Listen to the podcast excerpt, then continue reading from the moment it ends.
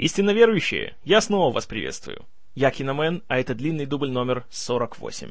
Как и обещалось, сегодня я немножко поговорю о фильме, который довольно так немало нашумел за последние два года, об экранизации культового графического романа Watchmen, который у нас получил название «Хранители».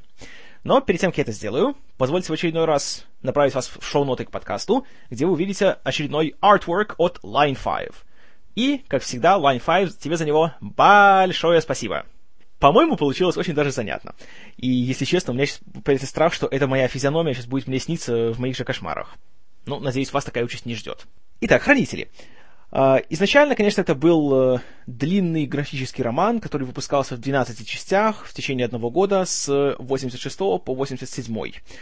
А, автором сценария и всех диалогов был человек по имени Алан Мур, человек, который, в принципе, я думаю, если вы хоть немножко интересуетесь комиксами и их историей, то это имя вам уже обязательно встречалось и не раз. А, культовая фигура, э, не только своими произведениями он славится, такими как, опять же, одна из самых популярных историй о Бэтмене, The Killing Joke, Uh, From Hell из ада, V for Vendetta, V значит Vendetta, Hellblazer, по которому сняли фильм Константин, э, Лига выдающихся джентльменов и еще много-много-много чего. И, кроме того, он еще известен как такой самый главный отшельник от мира комиксов. Он практически не дает интервью, он э, не общается с прессой, с фанатами, он очень такой изолированный, и, как правило, он только выпускает свои работы, и больше как-то особо ничего о них говорить не любит. То есть это Терренс Малик от мира комиксов. А в 80-х, когда он выпустил «Хранителей» вместе с иллюстратором Дэйвом Гиббонсом, этот, э, сначала сериал, а затем уже, когда его издали в одной книге, этот роман, произвел фурор. В принципе, как среди э, любителей комиксов, потому что он был, по сути, такой, знаете, деконструкцией самого жанра супергеройской истории. И в нем многие увидели такую жесткую сатиру на такие вещи, опять же, как Супермен и Бэтмен, и даже на классические фильм-нуары и в нем было очень много таких, э, я бы сказал, даже психологических и философских подтекстов, которые выворачивали наизнанку, в принципе, все мифы о супергероях и показывали, что на самом деле это ничего суперского в них нету, и тем более героического, и что нормальный человек не будет просто так вот надевать э, кожаный костюм и идти дубасить преступников. То есть для этого что-то у человека в голове должно быть не так. И в романе это очень подробно, очень так э, ярко описывалось, что, конечно же, встретило Поначалу, конечно, не самую однозначную реакцию, но даже те, кто были не в восторге от самого сюжета, не могли не признать его художественную ценность и, опять же, и качество прорисовки персонажей, и остроту диалогов, и еще что интересно, э, Мур и Гиббонс очень э, так разнообразно подошли к э, самому изданию этой истории. В конце каждого номера, например, приводились так называемые дополнительные материалы – то есть, например, вот есть э, в сюжете один персонаж, который был супергероем, затем ушел на пенсию и написал об этом книгу. И э, к нескольким номерам прилагались так называемые э, избранные главы из этой его книги. И благодаря этому читатель еще мог узнать предысторию многих персонажей и то, что, скажем так, оставалось за кадром в основном сюжете. Или, например, когда одного из персонажей арестовывает полиция, то одним из бонусов к тому номеру был перепечатка, так называемая, рапорта о его задержании, включая его отпечатки пальцев, его фотографию, его там личные данные и историю болезни и все остальное. И это, конечно же, это была приинтереснейшая идея, и такого до э, Watchmen, в принципе, такого особо никто-то и не делал. Уже потом, конечно же, это расширило горизонты для других авторов комиксов, и с тех пор, конечно, эти идеи стали развиваться. Плюс э, в плане именно прорисовки и расположения самих э, рисунков э, были такие интересные вещи, как, например, одна глава называется «Пугающая симметрия» Fearful Symmetry. И если взять ее, как бы вот найти ее середину, то там две страницы, по сути, являются зеркальными отражениями друг друга. И затем, если э, так вот сложить эти две страницы посмотреть на, на две предыдущие, они тоже будут зеркальными отражениями. Рисунки располагаются абсолютно симметрично относительно центра. И, конечно, если смотреть уже в э, собранном издании, в виде графического романа, это уже не так эффектно. Но когда это выпускалось как отдельный такой журнал, насколько там, на 40 страниц вроде, то когда так вот э, делаешь, конечно, это поражало. И вроде простецкая такая идея, но при этом так очень грамотно, очень остроумно реализованная. И в целом книга за последующие годы обрела культовую славу, а впоследствии еще и массовую. Э, практически все более-менее значимые авторы других комиксов до сих пор признаются в любви Муру и его творчеству, и говорят, что невозможно отрицать влияние Watchmen на вообще все супергероические комиксы современности. Даже журнал Time, когда составлял свой список 100 лучших романов 20 века, подчеркиваю, лучших романов, не комиксов, Watchmen вошел в эту сотню. Ну и для меня, что особенно значимо, Дэймон Линделов, соавтор моего любимого Лоста, называет Watchmen самым важным произведением поп-культуры, когда-либо изданным. Ну, а он, знаете, в поп-культуре хоть немножко, но понимает. Естественно, такой успех, особенно в конце 80-х, не мог пройти незамеченным для Голливуда – тем более, что в 1989 году студия Warner Bros. выпустила на экраны новую экранизацию Бэтмена, которую сделал Тим Бертон. Фильм стал просто гигантским хитом. На свое время это он поставил все возможные рекорды по сборам, и он, скажем так, возродил э, веру и любовь э, к супергероям. И, естественно, студия Warner Bros., которая, кстати, владеет и по сей день издательством DC Comics, которое приобрело права на издание Watchmen э, в Штатах, сразу же тогда пошли разговоры о том, что можно еще экранизировать. Естественно, сразу пошли разговоры о создании нового фильма о Бэтмене, вновь началось шебуршение по поводу повторения экранизации Супермена. И вот в 91 году э, продюсер Лоренс Гордон пошел на студию Fox, купив права на Watchmen, и захотел сделать из этого художественный фильм. На тот момент он хотел в качестве режиссера видеть Терри Гильяма – который, к слову сказать, тоже был огромным поклонником книги и с удовольствием согласился. Однако, Гильям славится своими такими довольно нестандартными подходами к фильмам, и тем более своими натянутыми отношениями с, начальством студии. И очень быстро Fox дали ему и его сценаристу Чарльзу Маккиону, с которым он писал сценарий к Бразилии, отворот-поворот. Среди прочего потому, что Гильям сказал, что вообще сам графический роман Watchmen он не пригоден к экранизации. И что единственный способ, как это можно сделать, это сделать пятичасовой мини-сериал, но его стоимость Гильям оценивал как 1 миллион долларов за одну минуту экранного времени. Опять же, давайте помнить, что это 91 год, и тогда, как вы помните, вышел вообще первый в истории фильм, который стоил 100 миллионов долларов, «Терминатор 2». А тут, смотрите, если 5 часов, это 300 минут, по одному миллиону, это 300 миллионов долларов. То есть в три раза дороже, чем самый дорогой фильм в истории. Естественно, никто на такое пойти не смог. Ну и Гиллиам, конечно же, хлопнул дверью и начал заниматься другими э, проектами. И на длительнейший период э, проект экранизации Watchmen заглох. Все более-менее сдвинулось с мертвой точки где-то в 2000 году когда у Голливуда снова проснулся интерес к экранизациям Алана Мура. Сначала вышел «Из ада» с Джонни Деппом, который сняли братья Хьюз, который был воспринят, скажем так, неоднозначно. Потом вышла «Лига выдающихся джентльменов», которую, мягко говоря, все заплевали, и Алан Мур сам в том числе. Затем был экранизирован «Константин», которого тоже восприняли неоднозначно. Затем вышел «В значит Вендетта», который тоже, скажем так, хотя он имел некоторый финансовый успех, и критики тоже в целом довольно так э, тепло к нему отнеслись, но и сам Мур, и его поклонники э, очень холодно о нем отзывались, и дошло все до того, что сам автор вообще порвал все отношения с Голливудом, послал всех лесом, сказал, что все, делайте, что хотите, уже права я вам давно продал, но участвовать в этом я никак не собираюсь. И когда в 2004 году пошла новая волна интереса к Watchmen, и проектом заинтересовался Даррен Аронофский, то Мур вообще никаких комментариев не давал, сказал, что, в принципе, роман не подлежит экранизации, и говорил, что когда он делал его, они с Гиббонсом специально придумывали такие кадры и такие сцены, которые невозможно передать на кинопленке. Однако он э, сказал одну положительную вещь. К тому времени э, первую версию сценария написал человек по имени Дэвид Хейтер – который уже, скажем так, имел опыт с работой э, с комиксами, потому что он писал сценарий к первым людям X и был соавтором сценария ко вторым. Поэтому у него уже был опыт в адаптации такого сложного материала. И Мур сказал, что сценарий хейтера в целом это максимально приближено к тому, что вообще можно было бы сделать с Watchmen на большом экране. Но все равно он остался недоволен самой идеей. Однако Ароновский недолго занимался этим проектом, потому что вот как раз в конце 2004-го ему наконец-то дали деньги на его многострадальный проект «Фонтан», и он э, приложил все свои усилия к реализации его. Э, в то же время в 2004 вышел фильм «Превосходство Борна», который сделал режиссера Пола Гринграсса, таким горячим именем в Голливуде, и тут же ему предложили э, экранизацию «Watchmen». он, естественно, тоже был поклонником графического романа и принялся за работу. Однако он тоже очень быстро покинул проект, э, потому что возникли пресловутые творческие разногласия. Ну и Гринграсс э, затем сделал сначала «Потерянный рейс», а потом «Ультиматум Борна» и только зацементировал свою репутацию как одного из лучших режиссеров современности. Но проект Watchmen недолго, скажем так, дрейфовал, потому что в 2007 году та же студия Warner Brothers выпустила экранизацию комиксов Фрэнка Миллера «300», который у нас называется «300 спартанцев», под э, руководством Зака Снайдера. Фильм стал гигантским хитом, причем довольно неожиданно.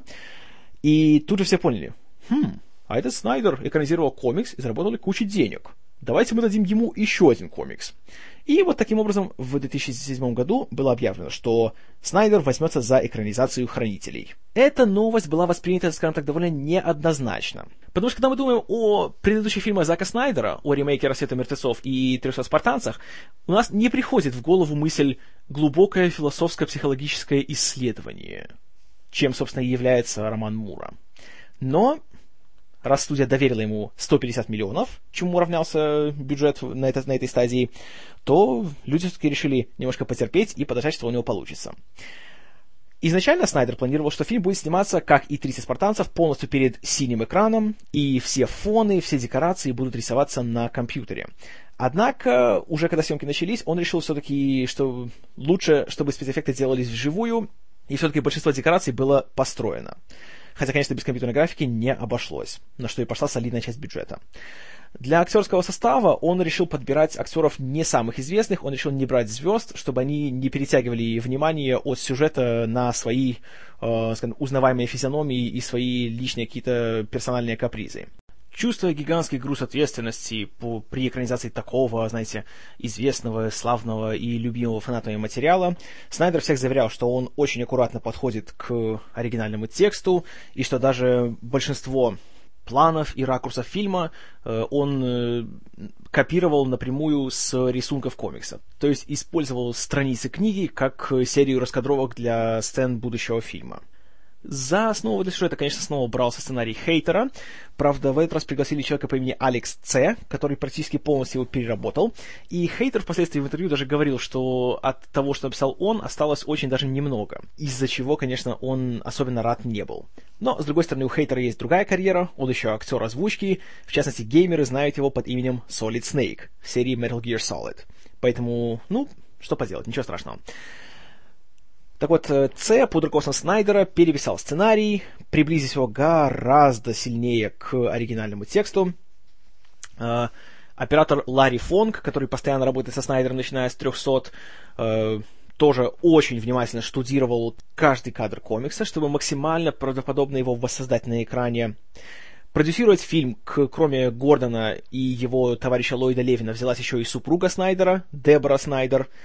И в целом съемки шли довольно так активно, и много внимания всему этому уделялось. Еще больше внимания было, было уделено в конце 2008 года, когда студия 20 век Fox подала в суд на Warner Brothers и Paramount, которые решили объединить усилия для создания фильма. И Fox говорили, что вот, понимаете ли, продюсер Лоренс Гордон, который, кстати, работал над такими вещами, как «Крепкий орешек» и «Хищник», вот он, понимаете, такой нехороший человек, сначала пришел на Fox, а когда Гильям ушел оттуда, он взял свой проект, пошел его, понес к Уорнерам. Но, понимаете ли, не заплатил э, какую-то гигантскую откупную сумму Fox, и мол, они все еще имеют право на создание фильма по Watchmen. И требовали гигантских денег от Уорнеров и Paramount, началась страшная судебная тяжба, которая вообще грозила тем, что проект вообще может закрыться и даже не выйти в кино.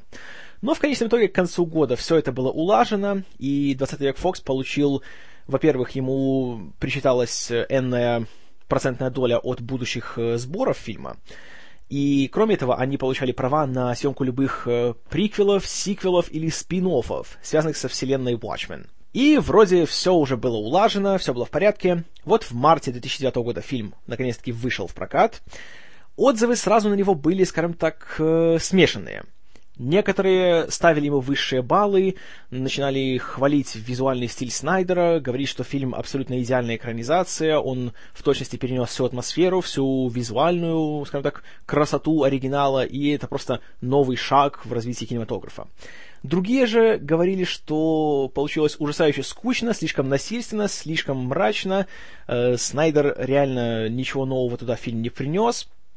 Просто в наглую скопировал все лучшие сцены оригинальной книги, и вообще этот фильм просто три часа выброшенный в форточку. Сам Алан Мур фильм смотреть не стал. Более того, он был настолько против, что даже, даже потребовал, чтобы его имя не упоминалось в титрах. Поэтому, если смотрите вступительные титры к фильму, написано «Основано на комиксе», написанном в соавторстве Дэйвом Гиббонсом. Имя Алан Мур там вообще не существует. А сам Гиббонс, между прочим, э, очень положительно отозвался о фильме, и более того, на съемках он участвовал в качестве визуального консультанта. И очень тесно, скажем, сотрудничал со Снайдером, и остался очень-очень доволен его работой, его подходом к материалу. И вообще в своем аудиокомментарии к фильму он использует любую возможность, чтобы сказать, какой Снайдер молодец, и вообще какой он, знаете, визуальный гений и тому подобное. Однако прокатная судьба фильма была довольно-таки незавидной. При бюджете в 150 миллионов долларов фильм собрал 185 по всему миру. То есть э, далеко не тот ошеломительный успех, которого ожидали студии. И при таком-то, знаете, материале, который уже не первое десятилетие пользовался такой славой. Все ожидали, что фильм затмит «Темного рыцаря», что это будет следующий шаг в создании такого взрослого э, супергеройского фильма. Но как-то вот не получилось. Ну и тут, наверное, мы уже переходим к тому, что я думаю об этом фильме. Позвольте скажу такую вещь, что еще на стадии трейлеров меня немножко смущал один факт. Когда фильм рекламировали, писали от кинематографиста-визионера Зака Снайдера. Понимаете, после двух фильмов визионерами не становятся. Особенно если твой самый успешный фильм в визуальном плане является полной копией своего первоисточника. В случае с 300 можно буквально брать оригинальный графический роман Фрэнка Миллера и параллельно с фильмом просто ставить фильм на паузу и смотреть на рисунок в книге. Один в один все скопировано.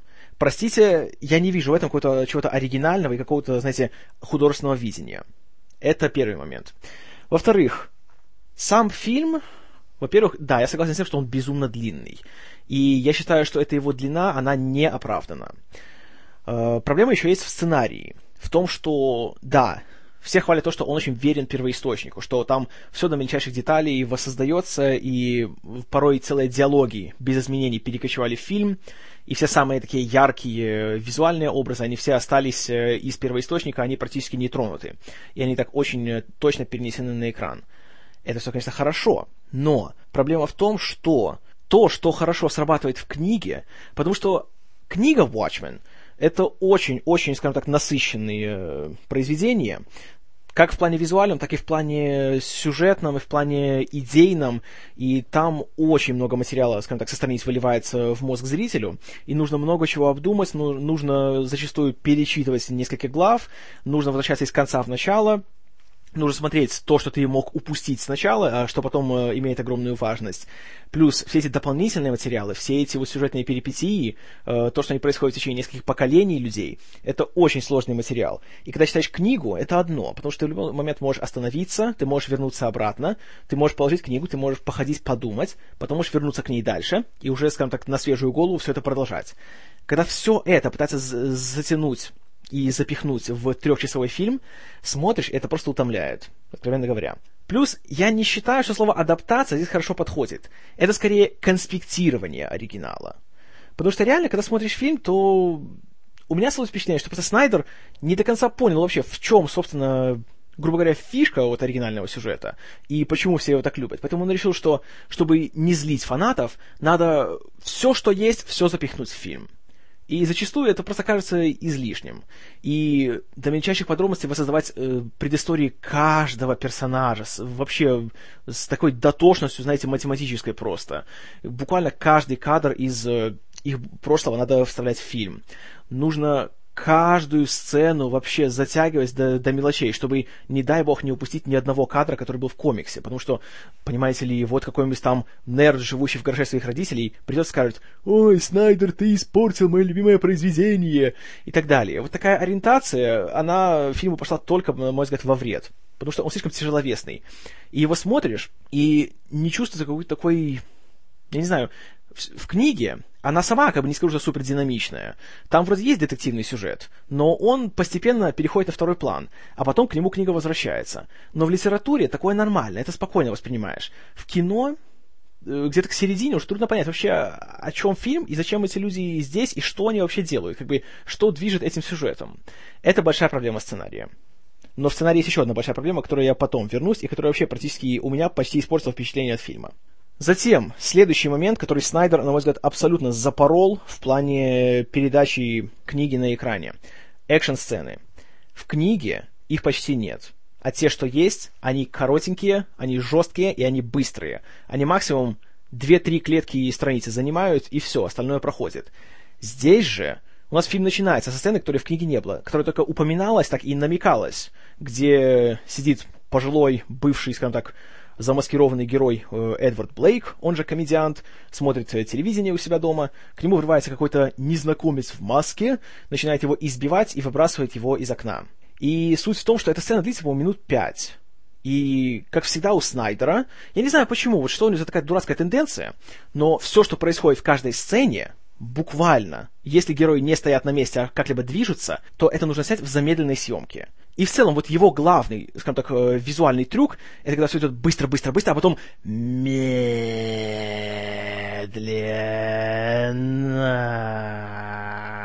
Потом быстро-быстро-быстро-быстро-быстро, а потом медленно.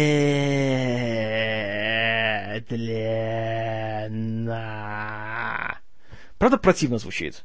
Вот так же это и смотрится. Понимаете, то же самое, что если я буду говорить, и каждые три слова я буду проговаривать супер медленно. Правда, бесит. Вот так же меня бесит его визуальный стиль. Причем, вот в чем проблема. Смотрите, вообще Watchmen, чем славится этот сюжет? Тем, что он выговаривает такую идею, что а что если бы супергерои и вот все эти мстители в масках были настоящими, и если бы они жили вот в нашем мире, где действуют все законы физики, где невозможно летать, где нету никакого суперспособностей, они были бы просто обычными людьми в костюмах. И в комиксе это развивается, и эти правила действуют на протяжении всей, всей истории. Здесь же сразу Снайдер говорит, ай, ну их, давайте лучше сделаем, чтобы они клево драли, чтобы не было скучно. И поэтому опять люди руками пробивают стены, э, одним ударом убивают людей, выбивают зубы и делают вещи, которые обычный человек в принципе не способен сделать. И это требует сверхчеловеческих усилий. Это тоже меня абсолютно выбило из э, колеи. Более того, другая проблема. Когда наши герои избивают, знаете, каких-то безликих э, преступников или заключенных в тюрьме, они их с одного удара завалил, и все. Тот уже лежит уже бездыханный и труп. Один раз ударил в лицо, тот уже выплевывает зубы. Или взял кого-нибудь за руку, буквально немножко нажал, и уже ему поломал все пальцы. Когда же под конец они дерутся друг с другом, простите меня, вот главного героя Роршаха, который является такой э, занятой как бы, карикатурой на классических героев фильм-нуаров, как Сэм Спейд, Филипп Марлоу, отсюда и у него эта шляпа, и отсюда его этот такой голос за кадром. В финале его бросают головой об стенку, он головой пробивает телевизоры, кинескопные еще, знаете, не плазменные. Его там вообще пинают, кидают, причем реально головой об стену, об углы, об ступеньки. Реально, у него уже с первого раза, у него поломалась шея, он уже лежал бездыханным. Но тут он встает, бегает, дерется, и вообще ничего ему не, не страшно. А потом, когда, конечно же, когда его а, хорошенько отдубасят, у него аж две царапины на лице. В то время как когда он кого-нибудь дубасит, ему хватает двух ударов, чтобы у человека уже лица не осталось. Вот такая вот непостоянство такое, вот несоблюдение именно таких своих же правил, меня это, откровенно говоря, очень-очень не порадовало. И, конечно же, вот эта вот замедленная съемка, которая абсолютно ничем не мотивирована. Хотите хороший пример замедленной съемки? Посмотрите оригинальную «Матрицу». Там все, весь этот слоумо используется, чтобы показать, какой Нео быстрый по отношению к остальному миру. То есть, когда все такое медленное, только так мы можем уловить, как он быстро движется. Во второй же «Матрице» этого уже не было. Там просто показалось, как он круто выглядит, когда он подпрыгивает и ногой замахивается агенту в голову. То же самое здесь. Замедленная съемка здесь вообще не нужна, реально. Но показывает просто, как круто, когда этот самый комедиант спрыгивает с корабля ночной совы. Вау, он зависает в воздухе и так низко падает. Или когда перед нашей героиней в горящем доме мы видим сзади что-то взрывается, она резко так поворачивается, ей волосы закрывают все лицо, все застывает, и просто огонь распространяется. буквально на секунду, потом хоп, она все еще стоит и побежала обратно. Зачем было это замедлять? В чем здесь смысл? Фильм и так длинный и медленный, а это только еще длиннее его делает. Или, по крайней мере, создает такое впечатление. Проблему представляет еще и визуальный стиль фильма. Если честно, так если посмотреть, то, по сути, все самые хорошие кадры, которые в фильме есть, это все то, что было скопировано из оригинала. А все то, что было как бы добавлено уже кинематографистами, довольно так сильно проигрывает всему этому. Хотя, конечно, есть одна очень хорошая сцена. Она происходит в начале, это вступительные титры к фильму. Они, знаете, так приятно сделаны и хорошо озвучены под песню Боба Дилана «The Times Are Changing». И там нам показывают, как вот наши герои в этой такой, скажем, альтернативной реальности – как они появились, как они развивались, что с ними происходило. Хотя тут тоже видно, что Снайдер просто бомбит нас визуальными образами без какого-либо, знаете, без вкладывания какого-то серьезного значения в них. Допустим, вот Энди Уорхол и Труман Капоте. Причем они здесь? Зачем они здесь нужны? Или, о, смотрите, он идет назад, возле студии 54, там стоит Дэвид Боуи и группа The Village People. Ух ты! И думаешь, эм, и что с того? Но Просто, вот знаете, такие красивые лица показывается. Потом мы знаем, что, что комедиант убил Джона Кеннеди, с которым только что за ручку здоровался доктор Манхэттен. И непонятно, если доктор Манхэттен такой всезнающий, такой всехороший и вообще такой замечательный, почему он никак на это не повлиял?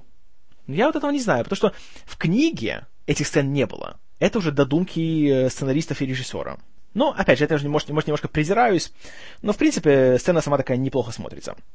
Но потом, когда все начинается, есть моменты, где Снайдер уходит от комикса, меняет детали, и меняет их в худшую сторону. Таких, знаете, тривиальных мелочей, когда, допустим, Роша, чтобы забраться в квартиру к комедианту, использует такой э, пистолет с гарпуном. Он его выстреливает вверх, и потом, как Бэтмен, знаете, нажимает на кнопочку, и он его просто тянет, весь его вес, он так быстренько поднимается. В книге он делал то же самое, только его не тянул никто вверх. Он просто подбирался за трос и карабкался по стене что было гораздо более реалистично, что происходит в жизни.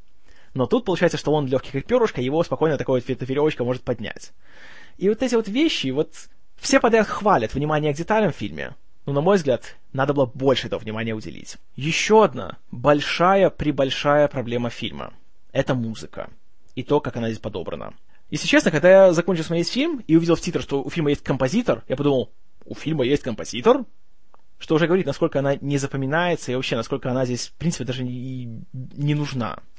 Большую часть саундтрека составляют песни. Причем песни подобраны, ну, банальнее некуда. Приведу пример.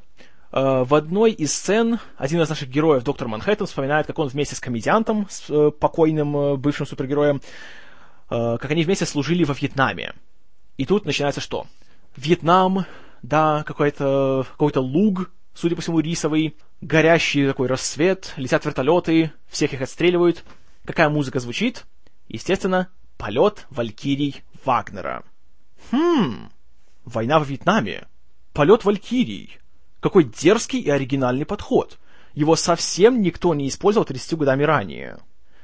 Или, когда доктор Манхэттен э, отправляется в изгнание на Марс, и нам рассказывает э, его историю, которую он вспоминает в своих флешбеках, тоже звучит такая очень колоритная такая музыка на органе. Исполняет ее композитор-минималист Филипп Глаз. Называется она Pruitt Igo and Prophecies.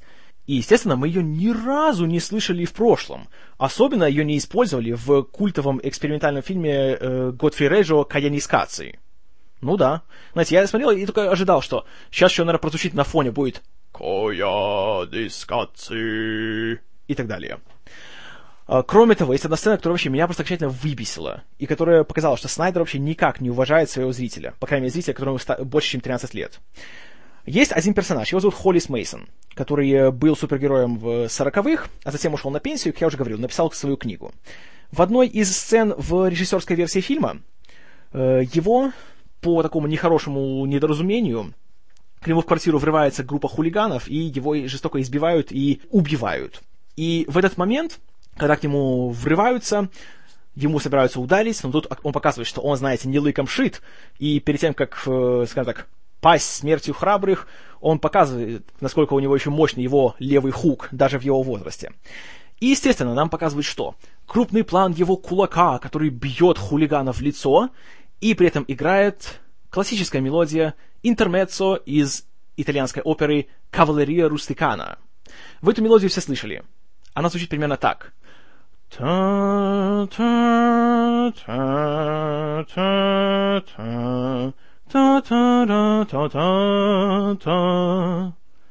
Хм, какой оригинальный и смелый выбор.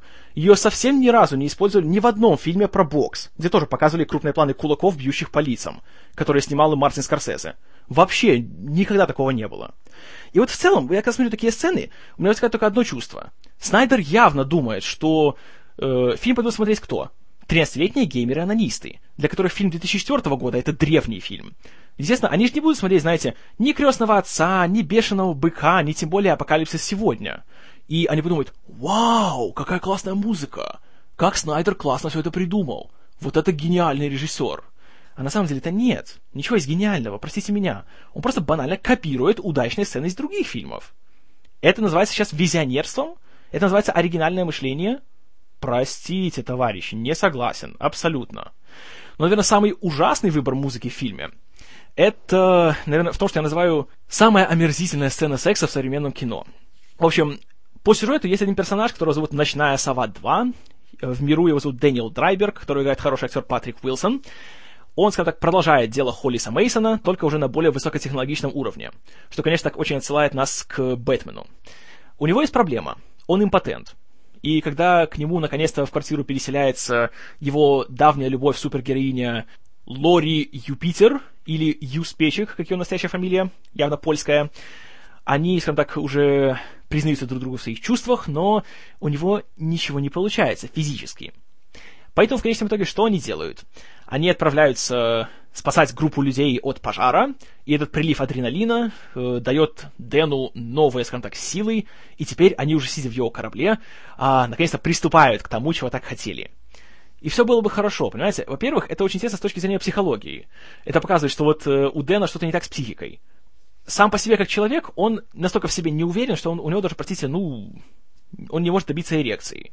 Но когда он называет свою маску, когда он становится, знаете, замаскированным героем, когда он разбивает лицо какому-нибудь преступнику, тогда он чувствует себя таким большим, крутым альфа-самцом. Да. И это интересно. С другой же стороны, конечно, просто, по крайней мере, в книге, этих двух героев, и, и они были интересны, и за них, скажем так, э, немножко болеешь. И когда наконец-то у них все получается, ты думаешь, а, вот как хорошо. Снайдер что он делает? Показывает эту сцену секса. Во-первых, она затянута просто безбожно. И он ее озвучивает песней Леонарда Коэна «Халлелуя». То есть вот мы видим такой, казалось бы, трогательный, такой интимный момент между двумя людьми под песню с названием «Аллилуйя». То есть подтекст какой? «Ура! Аллилуйя! Стоит!» и знаете, вот я это смотрел, мне просто плеваться хотелось.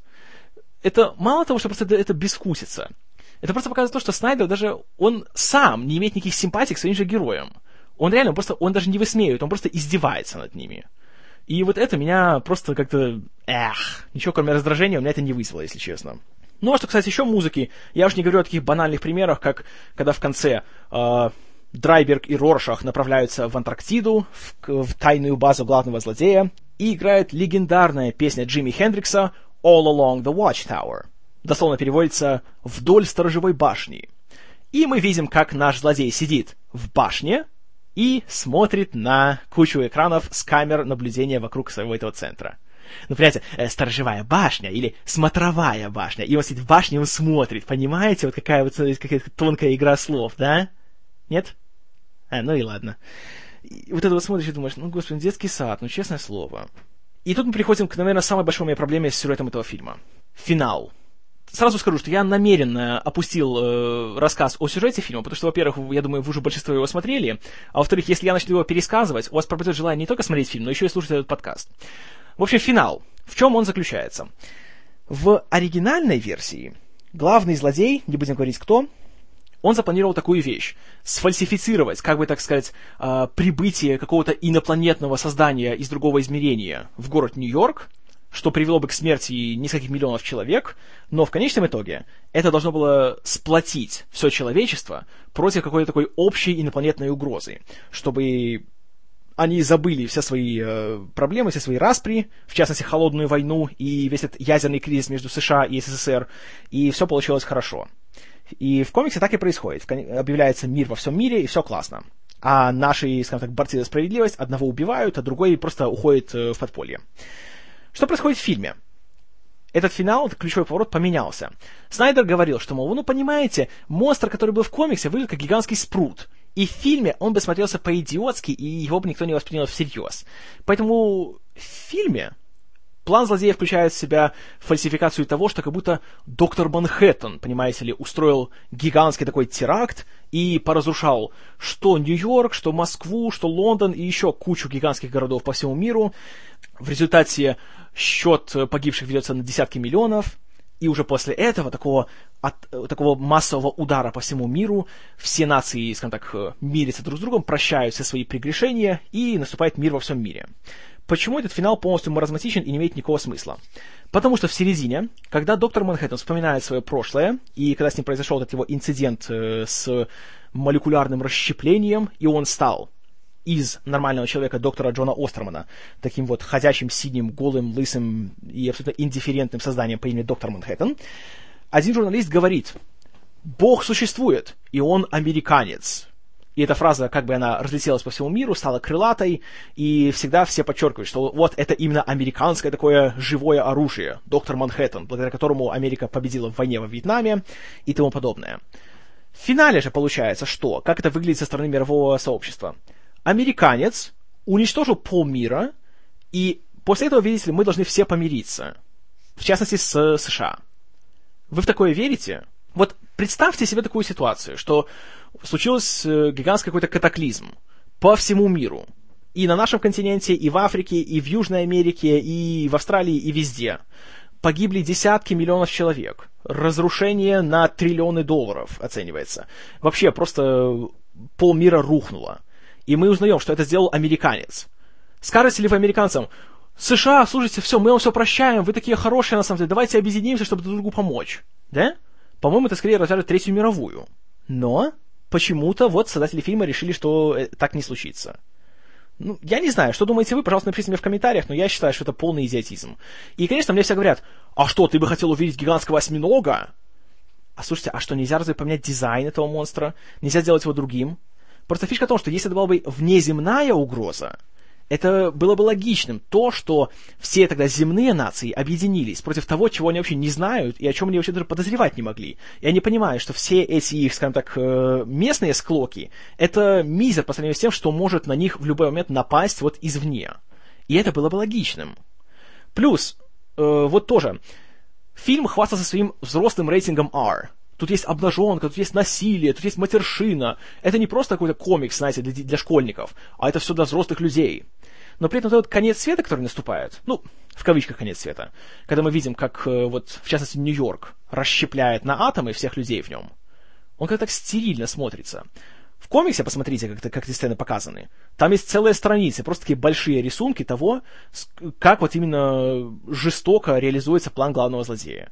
И как это все кроваво, отвратительно, некрасиво, и как просто это вот реально берет, знаете, за душу. Тут же Просто мы видим кучу разрушенных зданий. Ни капли крови, вообще просто разруха. Смерть мы не видим. Мы только догадываемся о ней. И, скажу честно, не впечатляет. И не вызывает, знаете, никакого там ни трепета, там, ни шока, ни чего-либо еще. Как, в принципе, и весь фильм, наверное.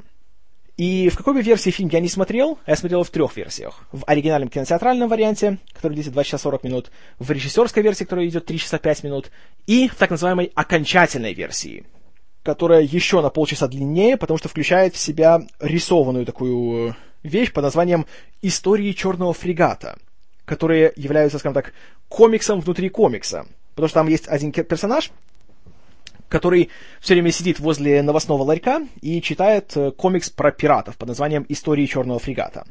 И эта история, она во многом, скажем так, перекликается с, с действиями одного из наших э, персонажей, в частности того, который оказывается злодеем. И там также главный герой пытается сделать какое-то добро, знаете, защитить э, свой родной город от э, приближающейся угрозы, но в конечном итоге, когда он при, прибывает обратно, то он сходит с ума, и он сам превращается в ту же угрозу, от которой пытался всех защитить. Он сам становится э, мерзким убийцей и таким демоничной такой тварью, что, в принципе, происходит с этим самым героем. И все вроде бы хорошо, но потому что столько всего вот втиснуто в эти три с половиной часа, ближе к концу тебе уже просто все равно.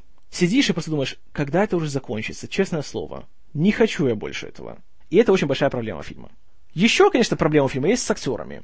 Они очень, скажем так, э, не на равных играют. Есть хорошие примеры. Допустим, вот Джеки Эрл Хейли в роли вот этого полоумного мстителя Роршаха. Он, конечно, хорош. Даже несмотря на то, что мы его лицо не видим на протяжении 80% фильма, он впечатляет. Конечно, меня, если честно, немножко так подбешивает то, что для фильма решили ему сделать, знаете, голос крутого парня. Голос Джека Баура. И что бы он ни говорил, он все время звучит так, будто курил с трехмесячного возраста что раздражает. Потому что у актера Хейли на самом деле голос совершенно иной. Посмотрите фильм Little Children, за который его чуть не дали Оскара, как малые дети. Он говорит абсолютно нормальным таким мужским баритоном. Зачем сделать такой хриплый бас ему? Потому что это круто? Знаете, это не круто, это, это раздражает. Также мне очень понравился актер Патрик Уилсон в роли этого самого Дэна Драйберга. Он чертовски хорош он очень хорошо передает всю неоднозначность своего героя, и в некоторых сценах он реально выглядит очень даже так трогательно. Есть такая очень хорошая сцена, где он с такой ностальгией рассказывает вот своей э, пассии о том, как он вообще стал собой, как он принял такую свою эту героическую персону, показывает свое оборудование, свои очки, свой корабль, и вот ты смотришь, как так, я не знаю, как это, знаешь, так когда даже так жалко его становится, потому что видишь, что человек на самом деле так страстно к этому всему относится, он как бы так это все любил, это дело, и вот просто потому что ситуация так сложилась, что он не может больше это делать, по крайней мере, официально и легально. И это меня как-то, так не знаю, так задело вот именно. Вот это именно заслуга актера, он просто молодец. Uh, Билли Крудап или Крадап, тут одного мнения нету, который играет этого самого Джона Остермана и доктора Манхэттена. Вот он, честно, знаете, как и его герой – абсолютно индифферентный. Его смотришь и думаешь, ну, ме, никаких эмоций не вызывает.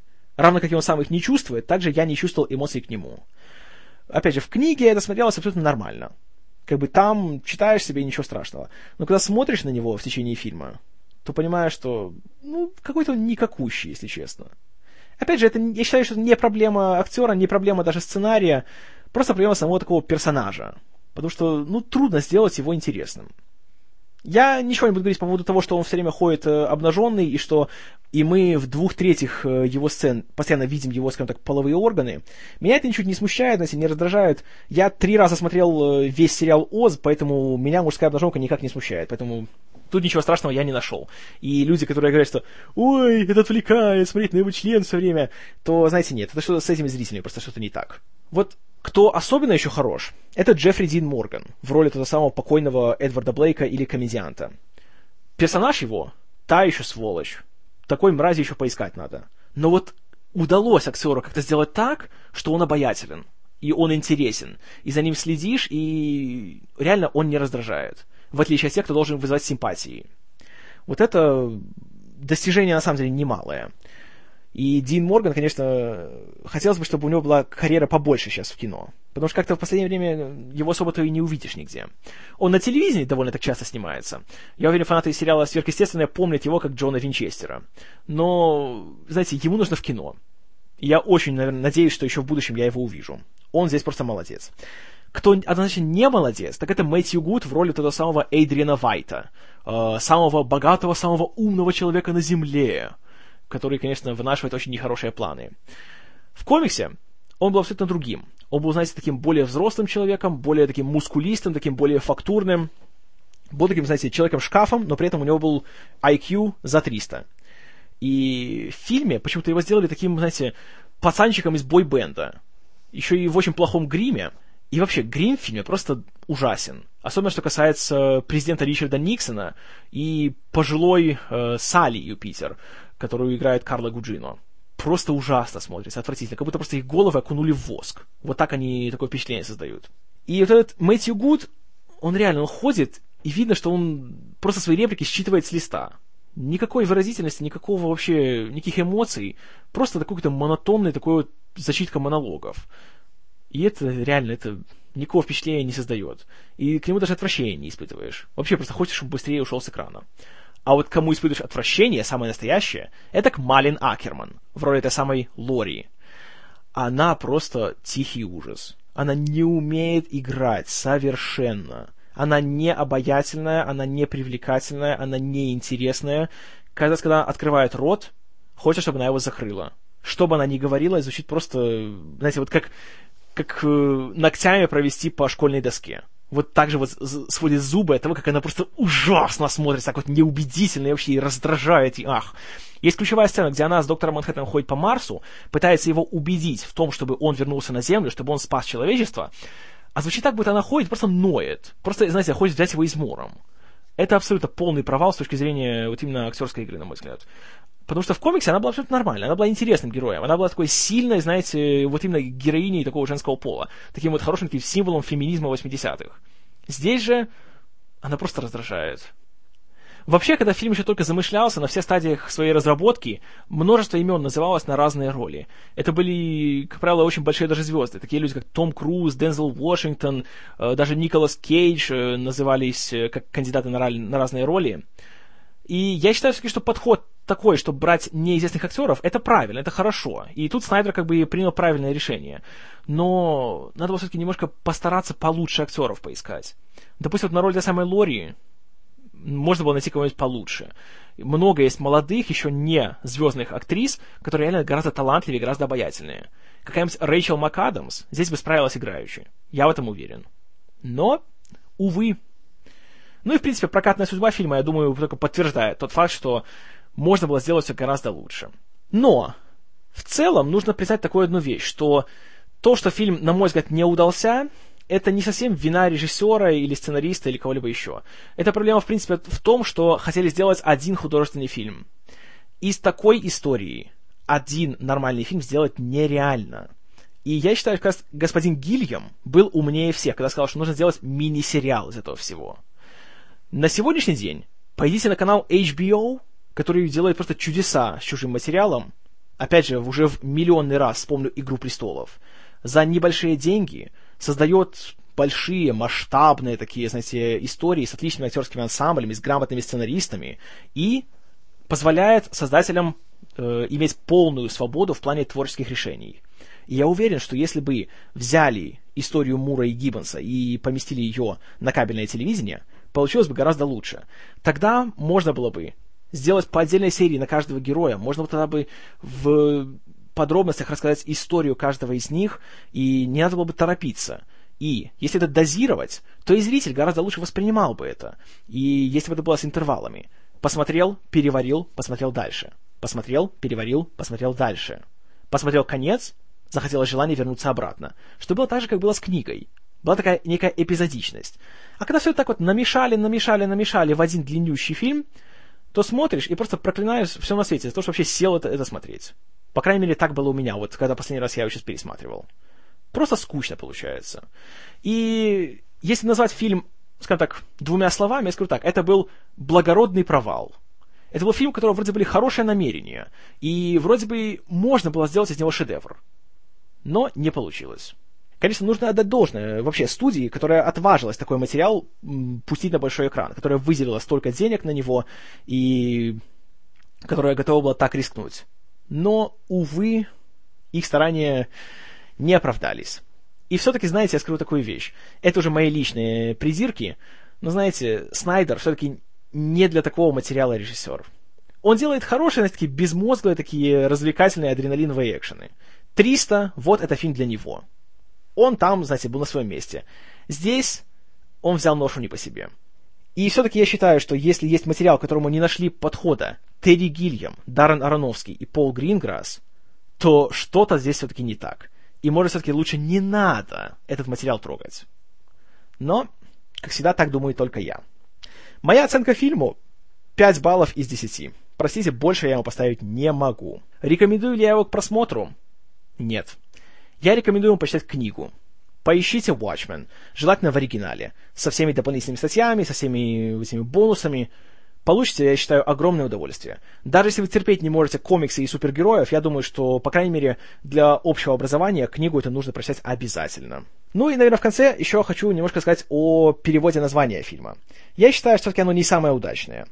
Потому что слово само Watchman оно для этого сюжета имеет такое как бы двойное значение. С одной стороны, Watchmen, как человек, который сторожит, то есть, знаете, сторож, смотритель, дословно, если перевести, как вот эти наши герои, которые как бы должны знаете, сторожить, быть на стороже и охранять э, невинное население.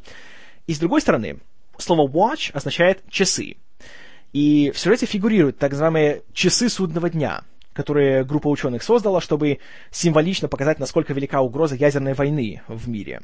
И на протяжении всего комикса э, эти часы используются как такой визуальный э, трюк, чтобы показать, насколько все приближается к концу. Они начинаются где-то так, по-моему, в без пяти полночь, а в финальной главе они находятся на уже ровно на 12.00. И чтобы передать эту вот игру слов, я считаю, что фильм нужно было перевести как «часовые». Что, опять-таки, часовой — это тот, кто охраняет, кто стоит на, вот, на страже, и от слова «часы» тоже. На мой взгляд, это был бы гораздо более удачный вариант. Но что я знаю со своим филологическим образованием? Вот, примерно то, что я думаю о хранителях товарища Снайдера. Что думаете вы, истинно верующие? Пожалуйста, пишите в комментариях. Я чувствую, что в этот раз будет немало разногласий. Я уверен, что мое мнение будет в меньшинстве. Но, сами знаете, сколько людей, столько мнений. И давайте будем помнить, что спорим мы с мнениями, а не с человеком. Поэтому очень буду ждать ваших отзывов. И, наверное, под конец пару слов о ближайшем будущем и о планах на него. Планов у меня есть несколько, и все будет зависеть от того, как у меня будет со временем, потому что завтра у нас намечается адский корпоратив, поэтому подкаста в субботу можете не ждать сразу. Может, в воскресенье, хотя не знаю, какой я вернусь с корпоратива. Uh, есть желание у меня сделать подкаст о фильме «Повелитель бури» The Hurt Locker, который как раз обставил тот самый аватар на Оскарах. И также 22 числа будет день рождения у замечательной девушки Скарлетт Йоханссон.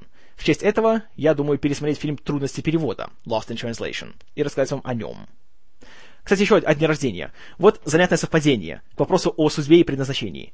Сегодня 58-й день рождения празднует Алан Мур, автор оригинального комикса Watchmen. Так что видите, как вот сам того не планируя, подобрал такой вот идеальный повод. Вот, поэтому зависит от того, как оно будет со временем. В следующий раз вы услышите или рассказ о мрачной, суровой драме о войне в Ираке, или о лиричной, романтичной и ностальгической истории о встрече двух одиночеств в бурном городе Токио. Ну а до тех пор, спасибо за внимание. С вами был Киномен. И жадность, за неимением слова получше, это хорошо.